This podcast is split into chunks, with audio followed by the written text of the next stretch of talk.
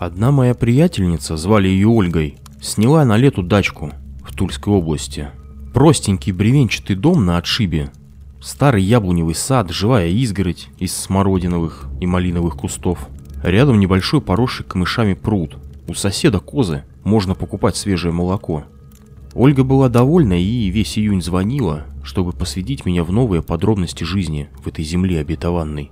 Новости ее были бесхитростными. Нашла в лесу земляничную поляну, была гроза, и она наблюдала за молниями с чердака. Это было чертовски красиво.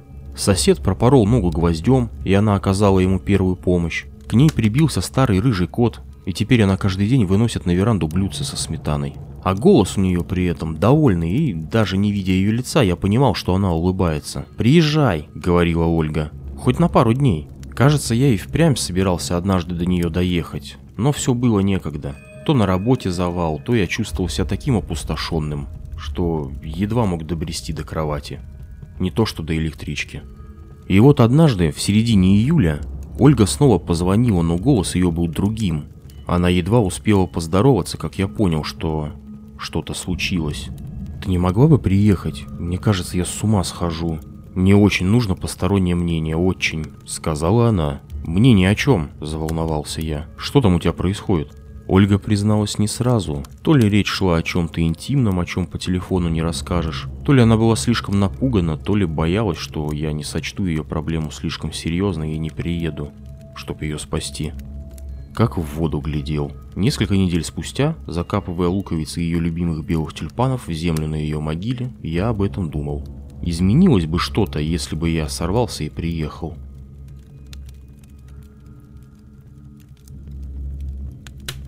Только ты не смейся. В доме, который я снимаю, есть погреб.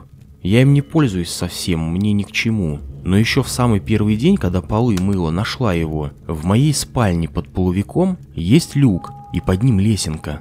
Погреб крошечный совсем, 3 на 3 метра от силы. Там прохладно и влажно, я один раз спустилась, потом закрыла люк и думать о нем забыла. Но где-то недели две назад я беспокойно спала. Ночь была слишком жаркая, я даже вентилятор настольный включила. И вдруг слышу, словно плачет кто-то, тоненько так, будто ребенок маленький и горько. Очень странно это. У соседей никаких детей нет, деревенька небольшая, я всех знаю. Сначала я решила, померещилась. Голосок тихий совсем, но нет. Это было по-настоящему, плачет и плачет. Я пошла на улицу, нет никого и плача не слышно. Только в доме слышно. И тут я поняла, что плачет-то кто-то в подполе моем. Как мне жутко стало, холод до костей пробрал. Хотела соседа позвать, потом передумала, засмеет же. Шаль накинула Свет везде врубило, спускаюсь в подпол. Была надежда, что какой-нибудь ребенок из шалости пробрался в дом, спрятался, а потом перепугался темноты. Но там никого не было. Никого. Никого. Она несколько раз повторила это глухое «никого». И несмотря на то, что вечер был жарким и душным, я вдруг ощутил поднимающийся из груди холодок, который быстро распространился по всему телу, как будто воду в озере кто-то потревожил, взбаламутил и листое дно. Я вернулась в кровать, но уснуть в ту ночь так и не смогла. Несколько ночей все было спокойно, а потом повторилось опять. Тоненький плач в моем подвале. Я решила не обращать внимания, приняла две таблетки снотворного, заткнула уши и отвернулась к стене. Кое-как уснулась, но снились кошмары какие-то. Потом снова несколько ночей покоя. И опять этот плач, только на сей раз плакали громче, настойчивее, как будто бы уже не в подвале, а на лесенке, у самого люка чтоб я слышал наверняка. Какая чертовщина. Приезжай, пожалуйста, приезжай. Мне надо, чтобы ты это услышал. Конечно, приеду. Сегодня четверг. В субботу поеду на первой же электричке, встречай меня на станции.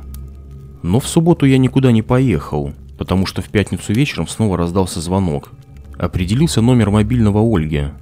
Но голос на том конце трубки принадлежал мужчине – Некий Петр Иванович сообщил, что он Олин сосед, и она каждый вечер приходила к нему покупать козье молоко.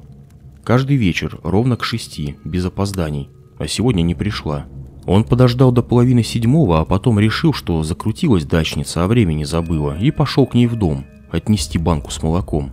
У Ольги было не заперто, он легко проник в дом. Но ее нигде не было, звал-звал, все без толку.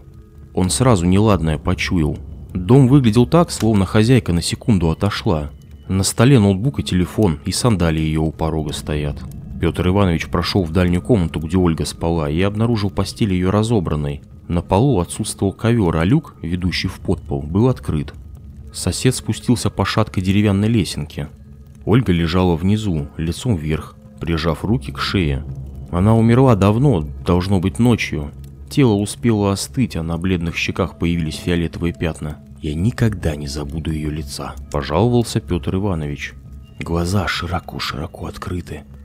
Выражение лица кукольное, словно она ни о чем не думала, как зомби, а руки крепко шею держат. Я позвонил в милицию и по последнему номеру в ее мобильном. Ольга была одинока, из родственников только бывший муж, давно уехавший на ПМЖ в Германию. Я нашел фирму, чтобы организовать похороны. Оформил место в колумбарии одного из подмосковных кладбищ. Уже на следующий день тело Ольги доставили в Москву и похоронили. Эксперт из морга сообщил странное. По всему выходило, что она сама себя задушила. Руками. Сжала шею и не отпускала, пока не перестала дышать. «Хм, впервые такое вижу», – пожал плечами патологоанатом. «Видимо, она была лунатиком. Обычно у них срабатывает инстинкт самосохранения, а тут...» Через несколько дней после похорон я все-таки наведался в Тульскую область. Хотел забрать Олины вещи и поблагодарить соседа.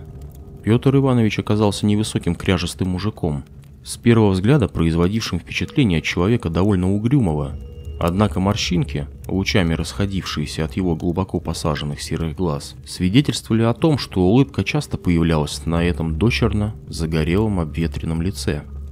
Рассказывая об Ольге, он в какой-то момент с трудом удержал слезу. За несколько месяцев успел привязаться к смешливой доброжелательной дачнице, каждый вечер покупавшей у него молоко. Добрая она была, кота вон пригрела. Он сегодня ночью забился под дом и как человек выл, чувствовал смерть. Помолчав, Петр Иванович вдруг сказал. «Виноват я перед ней». «А что такое? Чем виноват это?» – удивился я. «Дом-то этот. Давно сдать пытались. Все никак охотники на него не находились. Оно и понятно. Дачка маленькая, с семьей там тесновато, а одному скучно. Оля, кстати, как раз искала уединение. А домик раньше Клавдии принадлежал. Не обратив внимания на мои слова, продолжил Петр Иванович. Странная баба была мрачная, не повезло ей родиться, уродливой. Встретишь такую на улице, перекрестишься. Лицо одутловатое, нос картошкой, глазки злые, губы словно вывороченные. Злилась она все время, недобрым человеком была. Не любили ее в деревне, да и было за что. Идет даже не поздоровается. До сорока лет дожила и все одна. А однажды супруга моя заметила, что Клава вроде поправилась, да как-то странно. Ноги тощие, а брюхо растет. Спустя несколько месяцев стало очевидно, беременна баба. Где нагуляла, так никто и не узнал. С мужчинами ее не видели. Осенью родила дочку, а они назвали. Неудачная девка получилась. Нервная и тоже злая. Я бы никогда не поверил, что дети такими злыми бывают. Младенчиком была, орала всю ночь напролет. Клавдия ее ненавидела. Моя жена эту Анечку иногда на несколько часов забирала. Клавку жалела. И так жизнь неудачная, да еще такое исчадие ада растет. На мать похоже. Глазки маленькие, смотрят недобро. Все старалась в волосы вцепиться и дернуть побольнее, чтоб клок в кулачке остался. Жена моя говорила, она же не со зла, дитё ведь, не понимает. Но я по глазам видел, что все она понимает – понимает и радуется. Пяти лет еще не исполнилось, как Клавка удавила-то ее. Да ладно, как так-то? Ахнул я. А вот так, развел руками Петр Иванович. Запила она, трудно ей было. И так жизнь не мила. Каждый день как каторга. А тут еще Анька орет и портит все вокруг. Зимой это случилось. Кошка наша окатилась, и Клавдия неожиданно попросила не топить одного котеночка, ей оставить. Шут его знает, что это было. Может, впервые в жизни тепла ей захотелось, отдушины. Забрала котенка, поселила у себя, любила его очень. Черный котик был э, с белым брюшком. Доверчиво по пятам за ней ходил, как собачонка, ласковый. Но Анька то ли приревновала мать, то ли просто из злости поступила так. Однажды слышим, Клавка орет, кота зовет своего, найти не может. А потом вопль раздался. Мы с женой все бросили и к ней побежали. Вбегаем в дом, Сидит Клавдия на полу, раскачивается как ненормальная, и мертвый кот на руках, как тряпочка. «Удавила!» Стонет такая, удавила. Мы ее отпоили чаем, она и рассказала. Анька кота отловила, подушка его накрыла и ждала, пока шевелиться не перестанет. А когда мать нашла его мертвого, еще и смеялась. Надо было на Маню забрать в ту ночь. Но кто ж мог подумать, что Клава так? Она убила свою дочь? Да, той же ночью. Затащила ее в подпол и там руками голыми удавила. Девчонка и пикнуть не успела. Утром сама милицию вызвала, забрали ее, увезли. Но она даже по этапу пойти не успела. До суда не дожила. Повесилась в камере. Да и какая ж баба захочет жить после такого? А кому же дом достался? Сестре ее родной. Мы и не знали, что у Клавдии сестра есть. Такая же страшная, как она сама, только ухоженная городская. Ногти накрашены там, все дела. А глаза такие же злые. Все думала, продать дом или сдавать. Мы ей посоветовали священника пригласить. Она настолько матюками в освояси отправила. Два года ни продать, ни сдать не могла. А потом появилась ваша Оля, и вот. Петр Иванович беспомощно развел руками. Надо было рассказать ей все, предупредить, глядишь, беду бы отвел. Я обернулся и посмотрел на дом, в котором Ольга провела свои последние дни, и который делал ее такой счастливой. Старенькая дача, шаткое крыльцо, потемневшие доски.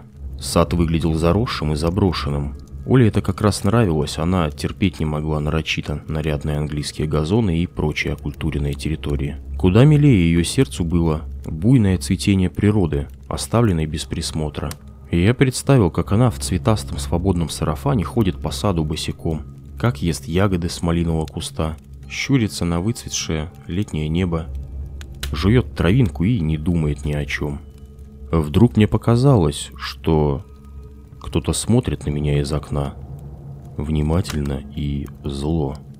Сощурившись, я всматривался в темное стекло, но так никого и не увидел. Да и не могло там никого быть. Дома печатала милиция, а накануне и хозяйка приехала. И повесила на входную дверь тяжелый ржавый замок. Попрощавшись с Петром Ивановичем, я вернулся на станцию и купил билет на ближайшую московскую электричку.